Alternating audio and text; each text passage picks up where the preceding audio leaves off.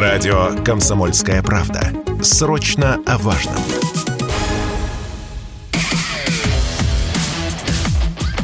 «Русский доллар» с Сергеем Марданом. Главные экономические события недели.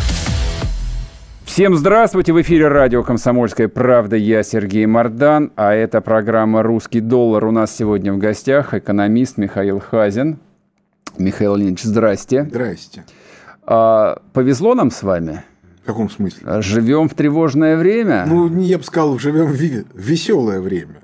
Вот да, у вас лицо жизнерадостное. Скажите, пожалуйста. Не всегда жизнерадостное лицо. Верно. Вот, вот смотрите, ну, Бог даст, как-то войну пронесет где-нибудь стороной, а вот ожидаете ли вы от визита Нэнси Пелоси а, настоящей такой экономической Третьей мировой? Какие последствия? Давайте ну, пофантазируем. Знаете, ну я же не, как-то не политолог, поэтому я не могу ничего сказать, что там думают по этому поводу разные политические силы в Китае, разные политические силы в Соединенных Штатах Америки.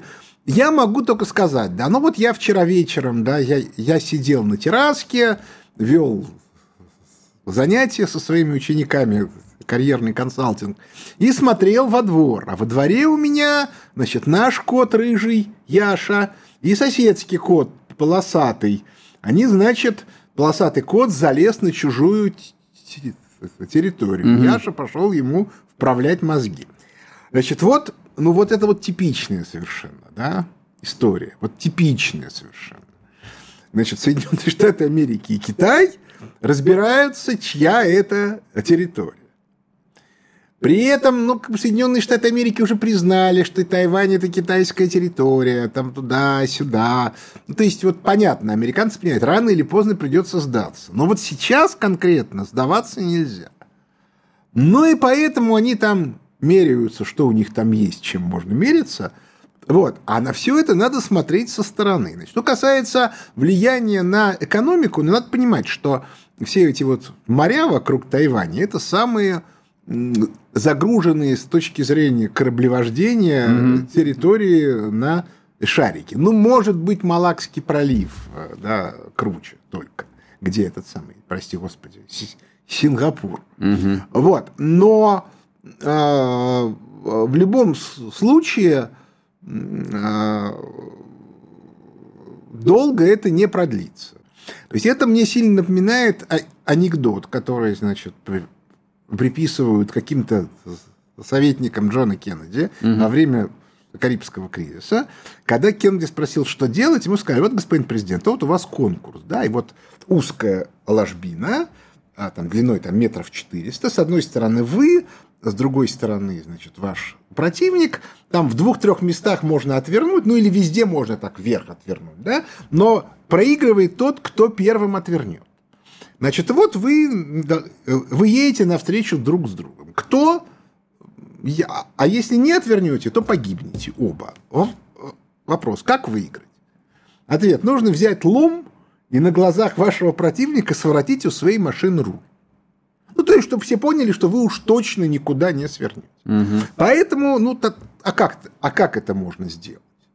А, ну, вот если речь идет о, э, там, о сухопутной дороге можно мост взорвать или еще чего-нибудь.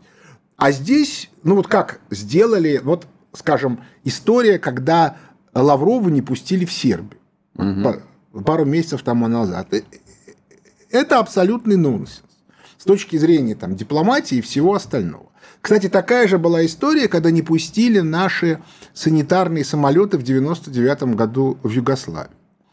А, но всем же абсолютно понятно, что очень скоро они за это ответят. И ответ будет очень жесткий.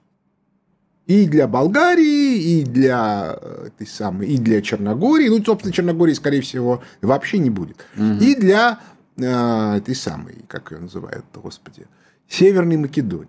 То есть они будут наказаны. Ну, их руководители уж точно сильно будут наказаны. Вот. А, и поэтому, собственно, у Лаврова не было такой острой необходимости взять и полететь. Кстати, абсолютно аналогичная ситуация у нас э, с Приднестровьем. То есть Приднестровье полностью закрыто, у него нет выхода на международный вод. То есть формально самолет наш, который летит в Тирасполь, может быть сбит. Поэтому все садятся в Кишиневе, а Кишинев иногда себе позволяет российских граждан в Приднестровье не пускать. Я самолично, когда там был последний раз, мне как бы молдавские пограничники там делали козу, я на них смотрел как на дебилов. Вот, я говорю, ребят, вы как бы это, не стройте из себя, да? А я, я прекрасно понимаю, кто вами командует, но если вы как бы марионетки, то и ведите себя как марионетки, а не, а не строите из себя людей, которые могут принимать самостоятельные решения. Один из них обиделся даже, а другой мне подмигнул, сказал, все будет нормально. Вот, значит, так вот, весь фокус состоит в том, что э, вы здесь так сделать нельзя. Потому что э, нету дорог, формально это океан, территория спорная. Угу. То есть, либо надо действовать как, как СССР в 1983 году, когда тупо сбили... Угу. Э, Корейский Боинг. Ну, там, кстати, непонятно, да, как сбивали, что сбивали. Ну, неважно. Да, но неважно, да. Значит, надо, либо надо сбивать, и, и потом объяснять американцам, ребят, вы знали, мы вас предупредили, что мы собьем. Угу. Ну и что? А зачем вы туда по полезли? А мы вообще не знаем, была там Пелоси, может, это вообще не было. Да это вообще не мы сбили на самом деле. Да, там у нас стоит автоматическая система обеспечения. А мы ее настроили. Вот, кстати, тоже вариант, да? Угу. Мы поставили автоматическую систему. Угу. Вот у нас там стоят корабли, Угу. На них стоит автоматическая, а она это, сбивает это, все. Это робот, да. Это, это робот, хороший, да, ничего да. не знает. Отличный да. ноу-хау мы с вами выработали. Да, да. вот мы придумали вариант. Так а я же про, я про другое. Но вот, предположим, даже вот, даже вот пропустили, даже не сбили, а, но вот экономическая война начнется Нет. у них? А куда? А куда дальше-то? А что вы хотите? Блокировать Китай? Это такой для американцев способ самоубийства. Да, а почему бы и нет? Так а... весь мир, по-моему, этим и занимается нет, активно. секундочку. Этим занимается Евросоюз, и делает он это по указанию Лондона и Вашингтона. Угу. Причем, если для Вашингтона принципиально важно, чтобы капиталы к нему пошли, то есть ему наплевать, останется Евросоюз, не останется, по большому счету, то для Лондона принципиально важно Евросоюз э, расчекрыжить, а желательно еще при этом и Германию расчекрыжить. Именно по этой причине э, управляемая как бы Лондоном элита, управленческая mm-hmm. германская, делает все для того, чтобы все порушить. Чертовы мать. Что, какие у нас по этому поводу мысли, я не знаю, потому что Путин игрок, и он свои планы не раскрывает. А вот что касается Соединенных Штатов Америки, то в Соединенных Штатах Америки в последнее время э, экспорт китайский в США, то есть импорт из Китая, все время растет. Угу. Это видно, я вот э, пишу макроэкономические обзоры фонда Хазина, и видно, что дефицит внешнеторгового баланса, и в том числе именно с Китаем, непрерывно растет. Почему? По очень простой причине. Потому что инвестиции в реальный сектор в США невыгодны, как и у нас, только по другой причине сегодня, потому что производство там очень дорогое. Страховки, все остальное. И по этой причине, поскольку уровень жизни населения падает, угу. особенно после того, как в конце прошлого года США прекратили бюджетную, бюджетные дотации э, карантинные, а э, нужно поддерживать уровень жизни населения. То есть я думаю, что картинка немножко изменится после выборов в ноябре. Будет где-то полгода лак, когда можно будет немножко ослабить уровень жизни. То есть, как только, если республиканцы выигрывают, то они могут не выделить денег, объяснить, что виноваты во всем демократы, угу. то есть президент Байден, а, но потом все равно придется что-то делать. Угу. Есть, в общем, так и так все все плохо. Вот. Но сейчас, если остановить э, экспорт из Китая, соответственно, импорт китайский в Соединенные Штаты Америки, это катастрофа. И поэтому вы считаете, что это невозможно? Нет. Поэтому, поэтому я считаю, что экономически там ничего не произойдет. Нет, они, конечно, могут устроить войнушку. Но кто-то говорит, а вот э, как бы американцы могут попытаться, чтобы Южная Корея и Япония начали конфликт. Значит, Япония не может вести конфликт с, с, с Китаем. Это невозможно по целой куче причин. А что касается Южной Кореи, то я думаю, что Южная Корея сейчас рассуждает исключительно о том, как она будет объединяться с Северной, исходя из своих собственных интересов. Уж война э, с Китаем mm-hmm. в эти интересы точно не входит. По этой причине я склонен считать, что... А американцы же все уже сказали. Еще в ноябре месяце председатель Объединенного комитета начальников штабов сказал о том, что американская армия не собирается воевать ни, с российской армией, ни с китайской. И вообще великие державы решают свои вопросы путем переговоров. Так что тут как раз все абсолютно логично, понятно. А, я бы сказал так, что, конечно же, люди в окружении Байдена с целью выиграть выборы, ну или не сильно проиграть в ноябре, могут угу. попытаться погубить Нэнси Пелоси, но все-таки это маловероятно. Прервемся с вами на одну минутку на новости, вернемся и продолжим. Радио «Комсомольская правда». Мы быстрее телеграм-каналов. «Русский доллар» с Сергеем Марданом. Главные экономические события недели. И снова здравствуйте, и снова в эфире радио «Комсомольская правда». Я Сергей Мордан, это программа «Русский доллар». У нас в гостях Михаил Хазин. А, Михаил Леонидович, Спасибо вам за позитив. Войны не будет, экономической катастрофы тоже не будет.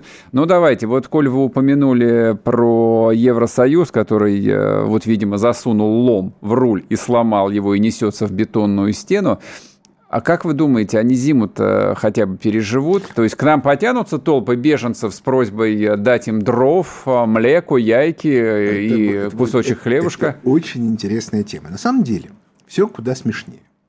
Дело в том, что Евросоюз стремительно несется в ситуацию, в которой ему ни газ, ни нефть будет не нужны. Основной потребитель газа и нефти – это промышленность. Ага.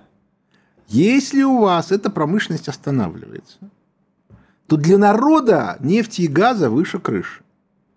Другое дело, чем народ заплатит за эти нефть и газ в ситуации, когда они теряют работу.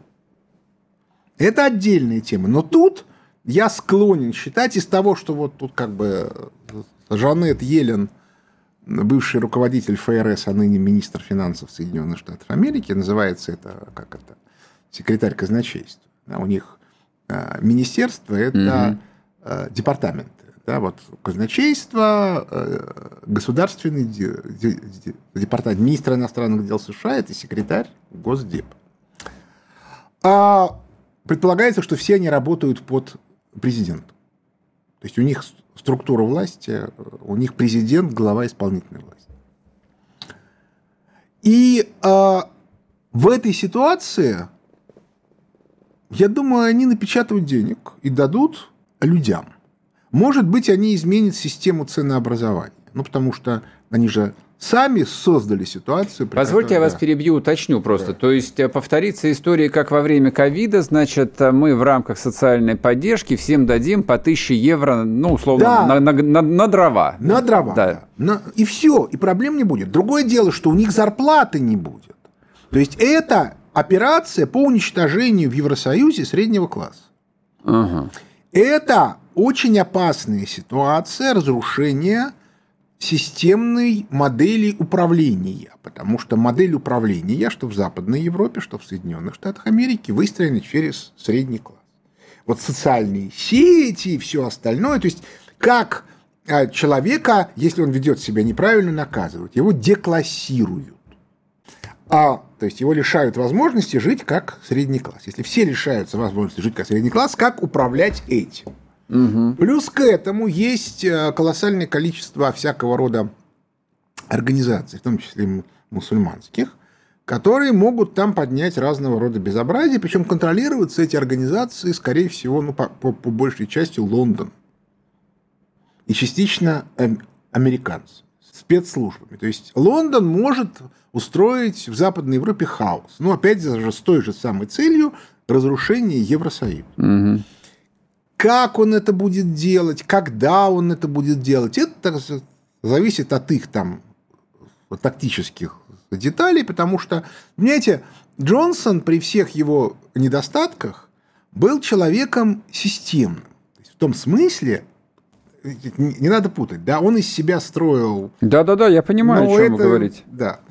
А вот, соответственно, и более того, он как бы был очень настроен на то, чтобы с Россией договориться. То есть косил под дурака просто? Не под дурака, а скорее под такого человека... Оригинального. Да, оригинального. И, ну, как бы это была возможность некоторые угу. вещи скрывать. Типа, ну, это я так пошутил, да? Это была шутка. Но э, он очень хотел договориться с Путиным, причем это уже больше года, то есть с мая прошлого года. Ему три раза, а может и больше объяснили, что только после того, как он признает, что Скрипаль – это британские спецслужбы, Обращаю внимание, ни про Литвиненко, ни про, Южно... ни про этот самый голландский Боинг его не просили сказать, что это британские спецслужбы, но это, впрочем, вылезло бы практически автоматически. Он не решился. Летом прошлого года максимум, на что он решился, болгарская блогерша опубликовала документы британские о том, что э, нет у Британии возможности подать на Россию в суд, потому что документ, на основании которых принято решение о так называемом новичке, э, он э, не может использоваться, потому что время между тем, как забрали кровь у Скрипалей и как этот, и как этот анализ попал в лабораторию, прошло больше суток. И каким дустом там все это поливали, никому не известно.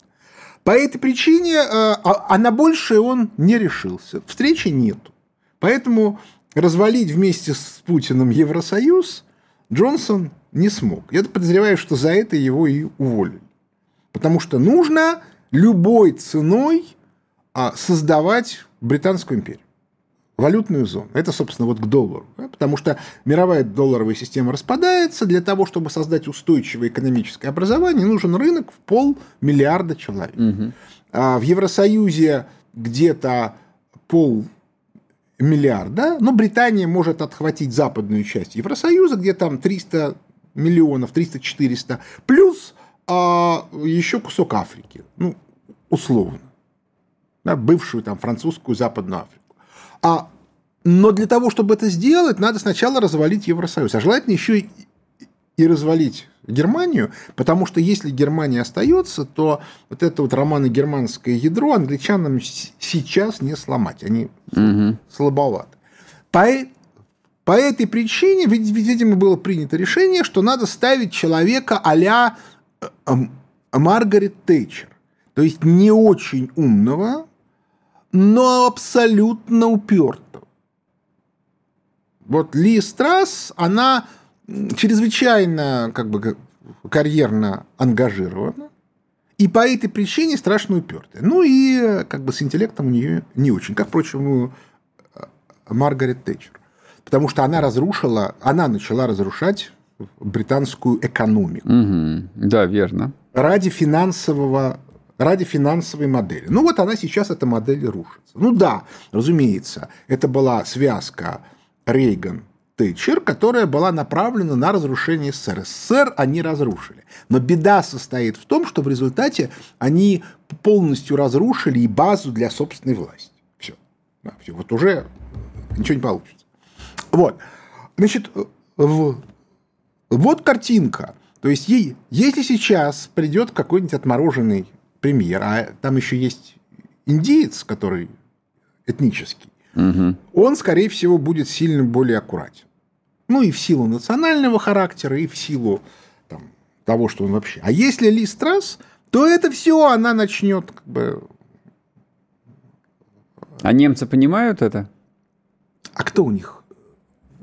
Глубинное правительство, не знаю, там а, Я семья Хенкель какая-нибудь, объясню, э, объясню. которые стиральный порошок делают. Объясню. Значит, а дело в том, что в Германии полностью отсутствует на сегодня сколько-нибудь субъектная политическая элита. Угу. Я знаю, что уже больше 10 лет э, пытается субъективизироваться старая земельная аристократия в Германии. Причем не только в Германии, она это делает во Франции, в Австрии, в Италии и даже в Венгрии. Собственно, Орбан – это как раз вот эта вот группа. Угу. Он такой консерватор, еще чего-то, и поэтому он очень с нами дружен, потому что а, это как бы логика, ну, грубо говоря, земельных империй XIX века. Да, германская, австро-венгерская и российская. Кстати, если говорить о свободе и демократии, то австро-венгерская была самой демократической в Европе в XIX веке. Там со частью свободы и демократии было выше крыши. И, кстати, не было никакого расизма ни в, ни в одном глазу. Угу. В Германии, кстати, тоже не было. Но глубинный был, иначе бы фашизм не вылез. А в Австрии не было. Если вы читали «Браво, солдата Швейка», «Похождение», там есть момент, когда, значит, Швейк переоделся в русскую форму, его австрияки взяли в плен. Ему там говорят, Швейх? Ну, дать э, типичная еврейская фамилия. А ты откуда? Из Праги. А, знаю, Прага – это пригород Варшавы. Варшава, да. А, соответственно, ну, ты не бойся, у нас тут евреев не обижают, в отличие от вас. Вот, поэтому а, э, как бы, идея восстановления Австро-Венгрии именно как вот куска Европы, вот если англичане хотят себе кусок Западной Европы взять, чтобы создать свою валютную зону, Ватикан тоже хочет восстановить. Ватикан – это координационный центр старой земельной аристократии. То есть это не центр силы, как, как Лондон, а это координационный центр. Вот.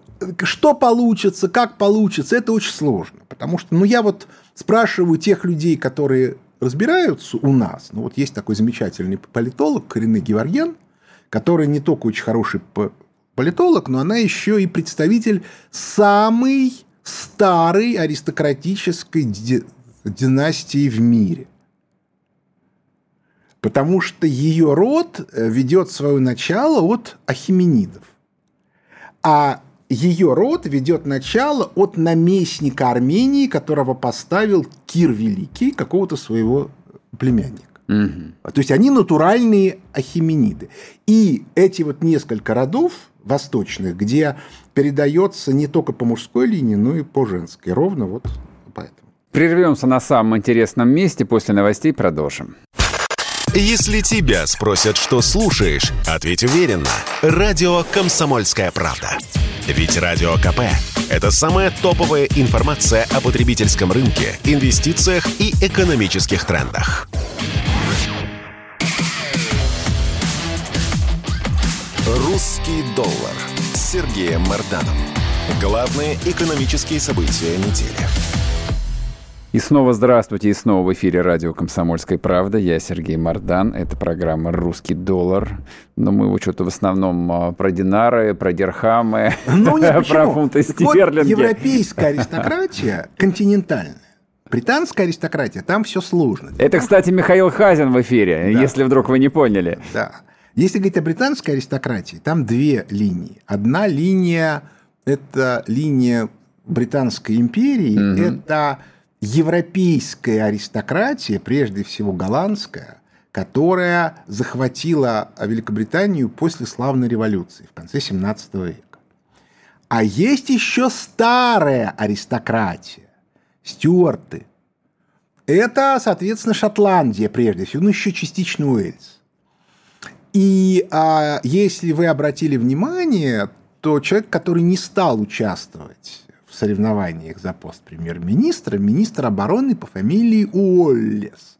Кто смотрел фильм «Храброе сердце», тот помнит, что это национальный герой Шотландии Уоллес. Видимо, они из одного клана. Скорее всего, да. Вот, так вот, но, ну да, а что, собственно. Вот, и, соответственно, по этой причине а, а, идея Шотландии о выходе, если у британских Британской империи не получится, она вполне себе актуальна. Угу. Ли Страс на эту тему уже выступила. Сказала, никакого референдума не будет.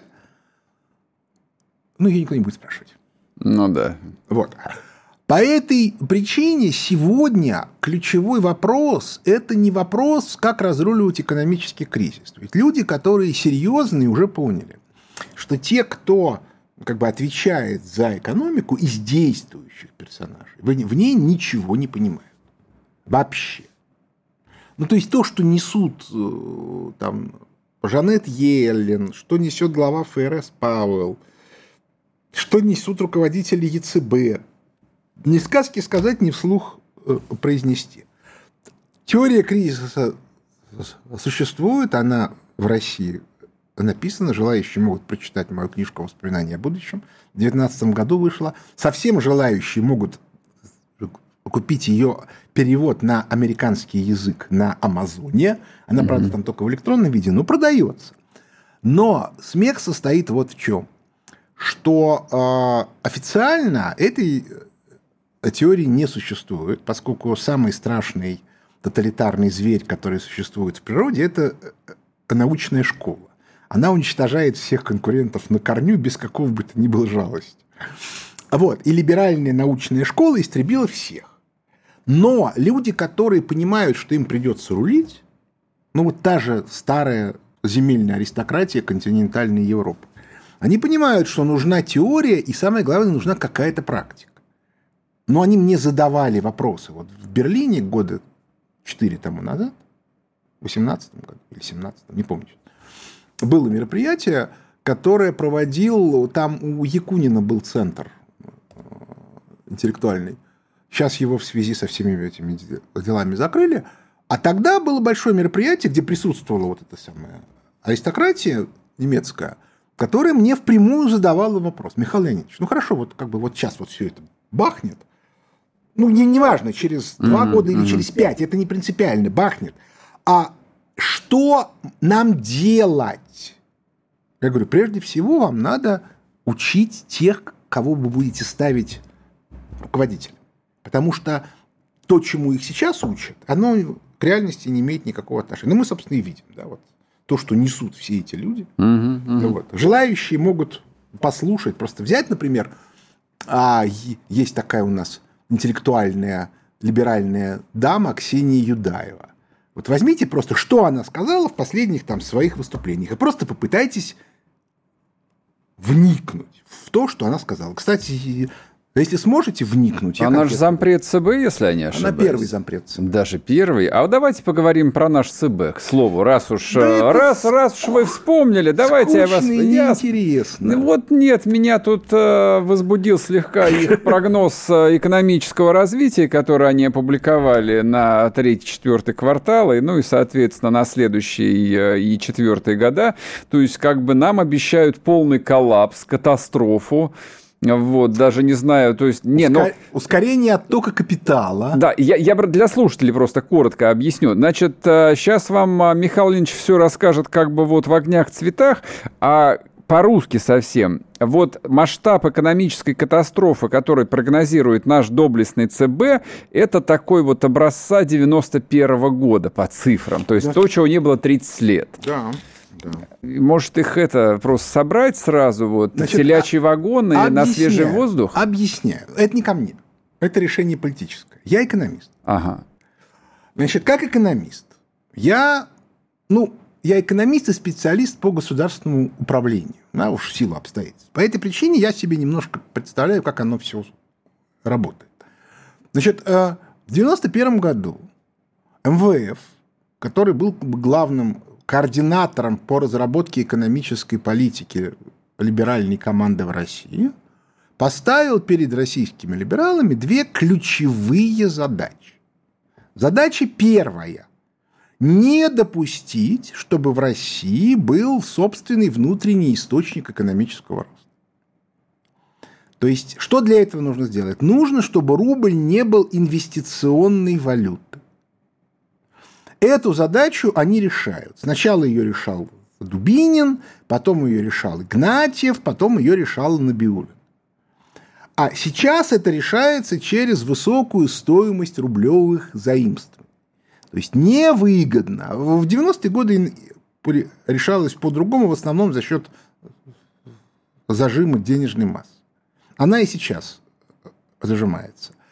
А Геращенко, когда пришел в 98 году, он за два года а, увеличил темпы роста с отрицательных до 12-15% в год. Вторая задача, которую поставил МВФ, это обеспечить отток капитала свободно. Опять-таки, Геращенко ограничил отток капитала, Игнатьев, как только пришел, его снова сделал свободным. Обратите внимание, первое, что сделал Центробанк, как только отлегло после значит, спецоперации, он начал увеличивать лимиты вывода капитала. Да, 200 тысяч, потом миллион, ну, все, да. А, и теперь Центробанк понимает, что поскольку он выполняет задачи МВФ, то у нас будет экономический спад, потому что если нет инвестиций, то, то нету роста.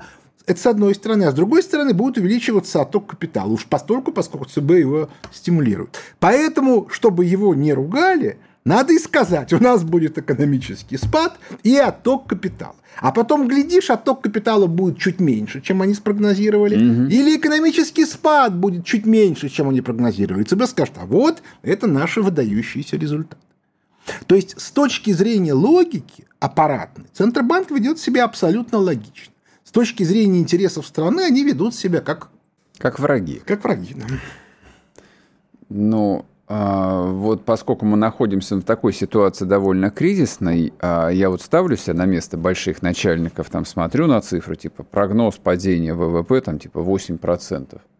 И я говорю, да вы чё? Вы чё вообще? Враги. Вы враги. Вы что тут нарисовали-то? Смотрите. Начальник же должен треснуть кулаком по столу и сказать, что я порву вас. Ну хорошо, вот смотрите, да, я по-простому. Да, в Центробанке работают десятки тысяч людей. Ну хорошо, в руководстве работает там, полторы тысячи, две. Представьте себе, что завтра мы убираем Набиулину и ставим на ее место Глазьева. Как там эти объясняли убежавшие? Как это? Как объясняла а, у, у, помянутая Юдаева в частном разговоре а, этому самому Косте Сонину? Как говорят, это же я в интернете угу. Если мы подставимся, то на место Набиулиной придет Глазьев, и нам будет плохо. Ну, она говорила, что тогда российская экономика умрет. В реальности она имела в виду... Вот ну, нам, конечно, нам да, да, да, да. Вот теперь представьте себе, что пришел Глазьев. Напомню, в 94 году, когда пришел Геращенко, первый, ну, первый раз в Российской Федерации, то что сделали? Зампред ЦБ Потемкин, либеральный, организовал черный вторник с резким скачком доллара. И дальше принесли бумаги Ельцину и сказали, вот это вот все, Геращенко виноват, надо его уволить. А совершенно очевидно, что когда придет Глазев, Глазев в Центробанке не был много лет, и никто там не был из людей, которые mm-hmm, хоть что-то mm-hmm. понимают. Как там все устроено, они не знают. Как контролируется курс, неизвестно. Кто контролирует биржу, по каким как бы телефонным каналам, тоже никто не знает. Вот он приходит, и на следующий день вместо курса рубля 58 рубль падает 130. Угу. Что делать в этой ситуации? Понимаете, если речь идет о, о ситуации ну, как бы комиссаров в пыльных шлемах, то тут все понятно. После перерыва да расскажете, что же делать. Михаил Хазин с нами в эфире. Это программа «Русский доллар». Не уходите. Вы слушаете радио «Комсомольская правда». Радио, которое не оставит вас равнодушным. Подумала, это как-то неправильно с моей стороны наяривать-то вам в ночи вопросики, поэтому решила задать их публично в эфире в приличное время.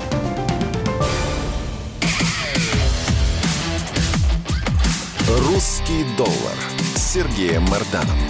Главные экономические события недели. И снова здравствуйте, и снова в эфире радио «Комсомольская правда». Я Сергей Мардан.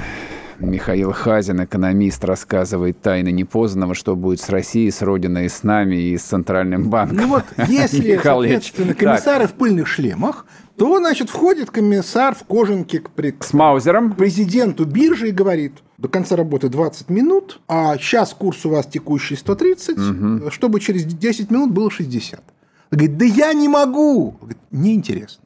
Угу. 10 минут. Так, хорошо. Биржа заканчивается, Понимаем, курс остается работает. 130, комиссар входит и стреляет ему в лоб. По законам революционной целесообразности. Вызывает заместитель, говорит, завтра, через две минуты после открытия биржи, должен быть курс 60. Угу. А... И берет в заложники семью желательно. Да не надо брать семью. Да ну как, ну мы, сам. если уж мы исторические ну, аналогии хорошо, проводим, мы же знаем, как это делается. Хорошо. Ну вот, или там еще у кого-то. В общем, тут как бы все понятно. А если у нас свобода и демократия, как у нас сейчас, угу. Ну, мы же видим, да, что происходит, да, насколько велика доля абсолютной совершенно русофобии, поддержки, так сказать, фашистского режима, угу. киевского и так далее, в, там, в, в интернете. В рамках свободы слова. Да, в рамках свободы слова. Что может сделать условный Глазьев на посту председателя Центробанка? Ничего. Нет, он, разумеется, за 3-4 месяца порядок наведет. Помните, да, когда пришел Рогозин угу. в Роскосмос, то первые 4 месяца еще как бы что-то там падало. Ну, или, по крайней мере, одно было падение. Угу. А потом ракеты падать перестали. Но за 4 месяца много всякой пакости эти люди еще для страны сделают. Понимаете? По этой причине вот так вот просто взять и снимать очень опасно. Логика Это надо делать очень грамотно. Если мы выиграем войну на Украине, ну вот как бы всем станет понятно, угу. то все эти люди они прикинут, ага, войну на Украине выиграли. Где гарантии? Мы тут сегодня сделаем курс 130, а завтра за нами придут. У нас же рыльца в пушку. Мы же валютными спекуляциями занимались не просто так. И не один год. И не один год. Поэтому лучше вести себя тихо. А лучше пойти к Глазеву, занести ему чемодан, и там, глядишь, все как-то образуется. Угу. Возьмет Глазев чемодан, не возьмет, тема отдельно. То есть нужно продемонстрировать силу власти. Вот сейчас вся пропаганда западная, она демонстрирует, что мы слабы. Уже есть проблемы, потому что ужас, ужас, ужас, что типа вот мы начали операцию, через две недели экономика России рухнет под тяжестью жутких санкций. Не получилось. Сейчас нас пугают, что осенью рухнет экономика. И в этом смысле прогнозы Центробанка – это части этой пропагандистской вещи. Угу, угу. То есть Центробанк говорит, ребята, мы вас предупреждаем. Это объективное развитие ситуации. Мы титаническими усилиями можем вас спасти. Но тогда нас нельзя увольнять.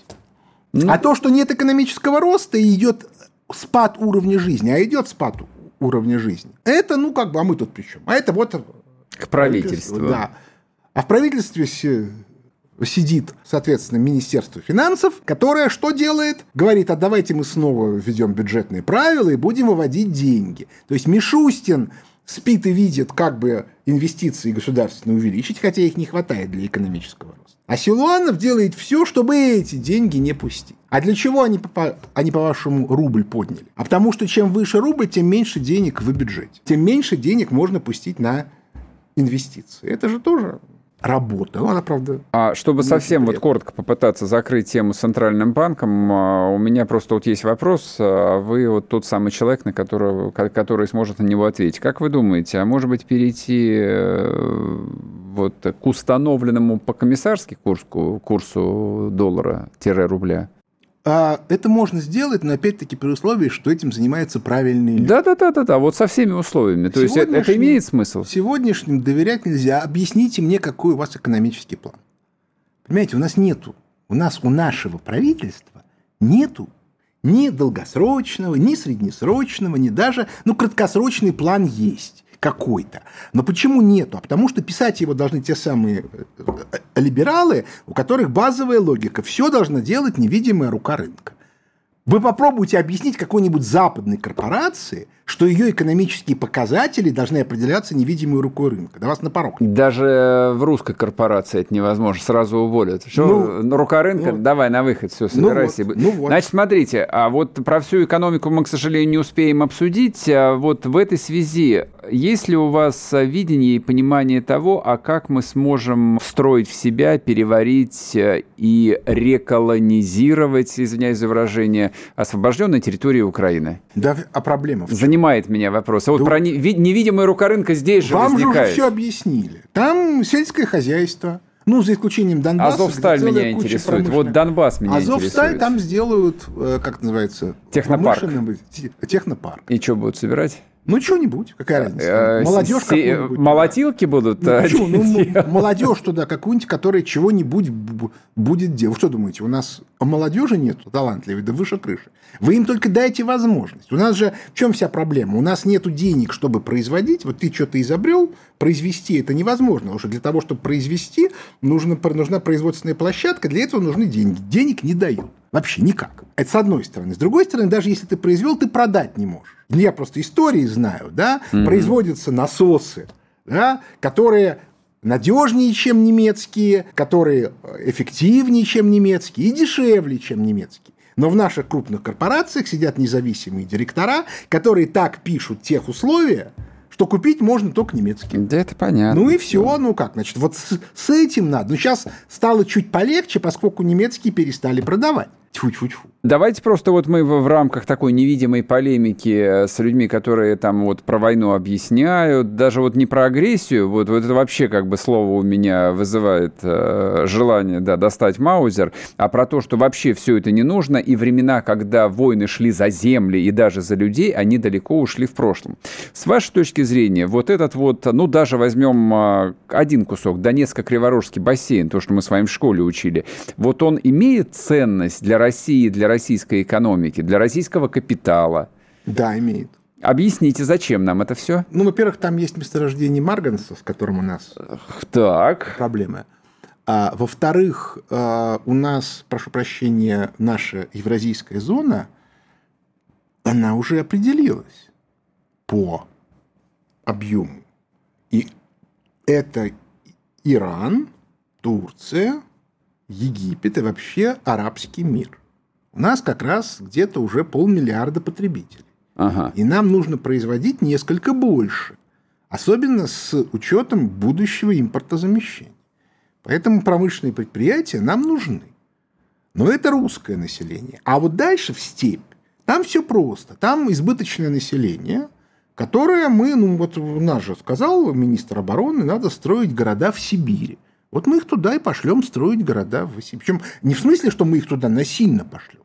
Я просто, э, как бы, у меня родственники из, из Ростова на, на Дону сразу после войны был набор. Часть моих родственников уехала по набору в Коми, потом вернулась, часть уехала на Дальний Восток, на Шокотане жила младшая сестра моей э, бабушки, тоже потом вернулась в Ростов. То есть мы просто будем говорить, ребята, смотрите, а тут работы нету. Ну вот, ну нету. На сельском хозяйстве нужно в три раза меньше населения, чем сейчас угу. тот, тот, тот, тот живет. А вот смотрите, вот климат там хороший. Ну да, зимой чуть-чуть прохладнее, но а зато а зарплата высокая. И последний вопрос относительно Украины. Ваше мнение по поводу черноморских портов и вообще будущего Черного моря? Это должно стать внутренним а, российским морем, ну, с точки зрения там, экономического и военного доминирования? Это будет внутреннее море Евразийского союза. Угу. Вот. И Восточное Средиземноморье тоже. Именно поэтому сейчас есть информация, что Соединенные Штаты Америки хотят там устроить Бучу. У нас, к сожалению, совсем мало времени. Вы имеете в виду очередной кризис, который не позволит построить южный коридор через Иран, видимо? Ну, прежде всего, чтобы нельзя было а, там создать центр а, развития за счет тех ресурсов, которые там в шельфе. А можно договориться все же как-нибудь, ну, в какой-то обозримой перспективе с Израилем и вот включить его тоже в эту одну большую, нарядную, красивую в Израиле историю? сейчас довольно специфическое руководство, которое явно совершенно работает не на пользу Израиля. Ну, да, чуть но позже. стабильность пойдет в этот регион с, с востока. То есть, по идее, ведь э, я просто не верю в извечную вражду. То есть, э, как мне представляется, нет ничего невозможного в том, чтобы Израиль и Иран, они начали, в общем, чем-то торговать. Ничего абсолютно нету. И я, я очень рассчитываю, что в Израиле все-таки здравый смысл возобладает, выиграет все-таки Нетаньяху. Ну, может, Нетаньяху и не самый лучший вариант, но он из всех, что есть, он реально лучший. А там посмотрим, потому что если выигрывают вот эти вот, то в, в этом случае я начинаю сильно сомневаться в том, что у Израиля есть будущее. Во всяком случае, когда еврейское государство поддерживает открытых нацистов киевских, это у меня вызывает оторопь. Ну, они больные, что они, они, они не понимают, что То есть это как бы такая вот чистое самоубийство. А, ну и самый последний э, вопрос, дайте мне короткий ответ. Не для мотивации наших слушателей, э, отталкиваясь от прогноза Центрального банка, ваше видение э, экономической ситуации в России на этот год и на следующий год? Чем быстрее мы откажемся от либеральной экономической политики, тем быстрее мы от экономического спада перейдем к экономическому росту. Это возможно? Конечно. Я имею в виду не рост, я имею в виду отказаться от либеральной политики. Я это, про это. Это неизбежно. Вопрос не в том, будет ли это, а вопрос в том, когда это будет. А война в этом смысле позитивна? Ну, да, разумеется. Спасибо большое. Михаил Хазин был с нами, который, в общем, все объяснил и разложил по полочкам. Это была программа «Русский доллар». Услышимся ровно через неделю. Будьте здоровы. Пока. «Русский доллар» с Сергеем Марданом. Главные экономические события недели.